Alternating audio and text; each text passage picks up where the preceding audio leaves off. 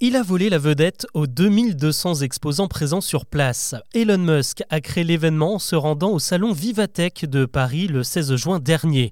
L'homme le plus riche du monde s'est plié à un jeu de questions-réponses pendant une bonne heure. Il a évoqué ses différents projets avec Twitter, SpaceX et Tesla.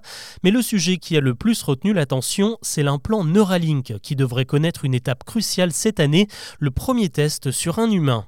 Alors petit récap, hein, si ce chapitre vous a échappé, Neuralink est donc l'une des entreprises de la galaxie Elon Musk spécialisée dans les neurosciences. Son produit phare, c'est une puce destinée à être implantée dans le cerveau, pas pour le contrôler, hein, mais plutôt pour lui permettre d'envoyer et de recevoir des informations.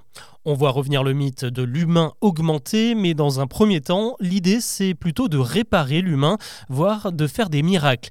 Concrètement, on pourra par exemple relier cette puce à une caméra. La caméra captera des images qu'elle enverra au cerveau via l'implant, et pour Elon Musk, le but c'est tout simplement de rendre la vue aux aveugles. Une autre possibilité, c'est de connecter deux puces entre elles, une raccordée au cerveau et l'autre à la moelle épinière, et de rétablir un échange qui aurait été rompu, et donc de permettre par exemple à des personnes paralysées de remarcher.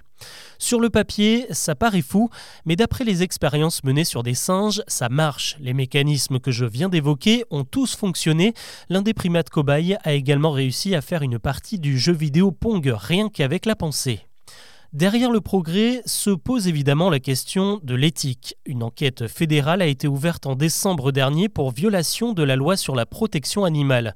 De nombreux singes cobayes auraient succombé dans d'atroces souffrances aux expériences de Neuralink. La puce greffée sur la boîte crânienne et reliée au cerveau est également suspectée d'être une porte d'entrée pour les germes et les virus.